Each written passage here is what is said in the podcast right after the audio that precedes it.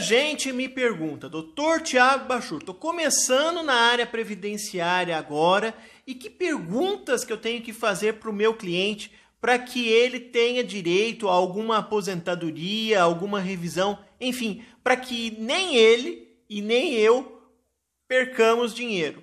Bom, isso que eu vou falar agora, essas dicas que eu vou estar tá dando agora, você não vai encontrar em livro nenhum, em aula nenhuma, mas é importante que você que está me ouvindo aí saiba e conheça algumas perguntas que são perguntas de ouro que vão ajudar você no seu atendimento com o cliente. E isso pode fazer com que o valor daquele benefício que você vai estar buscando em favor do seu cliente chegue às vezes a dobrar, triplicar ou, se ele já é aposentado, para que ele receba uma quantia fabulosa a título de atrasados da revisão que você poderá pleitear para ele. Tá certo? Bom, vamos lá.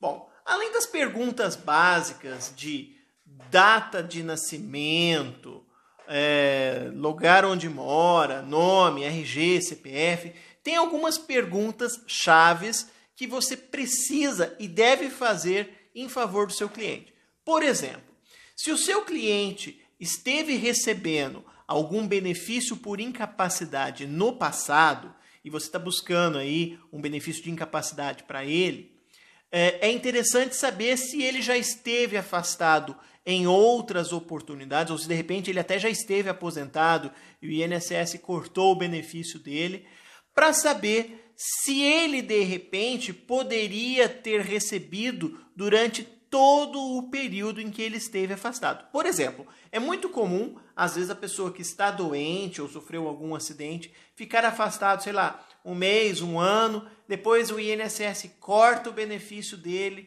depois ele volta a receber de novo, depois ele para de receber de novo.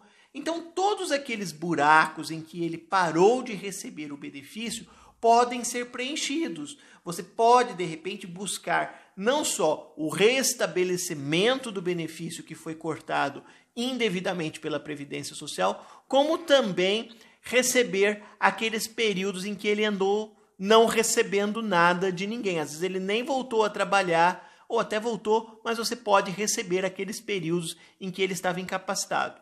E eu vou um pouquinho mais além. Por exemplo, às vezes é, o benefício foi restabelecido agora, em 2020, mas ele já estava recebendo antes, lá em 2017, 2018, 2019, e teve o benefício cortado.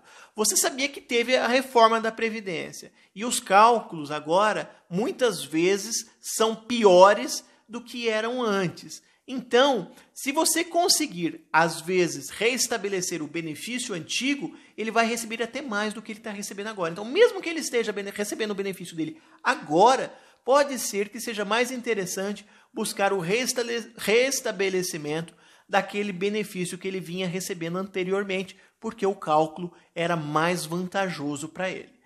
Quer ver uma outra situação referente a benefício por incapacidade? Pode ser que o seu cliente até tenha recuperado a saúde dele, mas ele ficou com alguma sequela. E aí, nesse caso dele ter ficado com alguma sequela, pode ser que ele tenha direito de receber o auxílio acidente. Às vezes o INSS simplesmente deu a alta para ele e ele teria que estar recebendo o auxílio acidente. Pô, doutor Tiago Bachur, e o que, que isso tem a ver com o benefício ou com a revisão? Bom, tem tudo a ver. Porque se a pessoa tinha direito de estar recebendo o auxílio acidente, então você pode pleitear em favor dele aqueles meses em que ele não recebeu nada, logo depois da alta, que seja implantado o auxílio acidente. E mais, no caso de uma aposentadoria, seja ela por qualquer outro motivo, aquele valor do auxílio acidente ele teria que integrar o cálculo. Como assim? Se ele recebe dois mil reais e estava recebendo é, 1.500 de auxílio acidente, então 2.000 de salário mais 1.500 de auxílio acidente, significa que ele teria, na hora que for se aposentar, 3.500 para entrar no cálculo dele, não só os 2.000 reais do salário. 2.000 mais 1.500, 3.500 era o valor. E aí você acaba conseguindo uma aposentadoria melhor ou uma revisão para esse seu cliente. Então fique muito atento.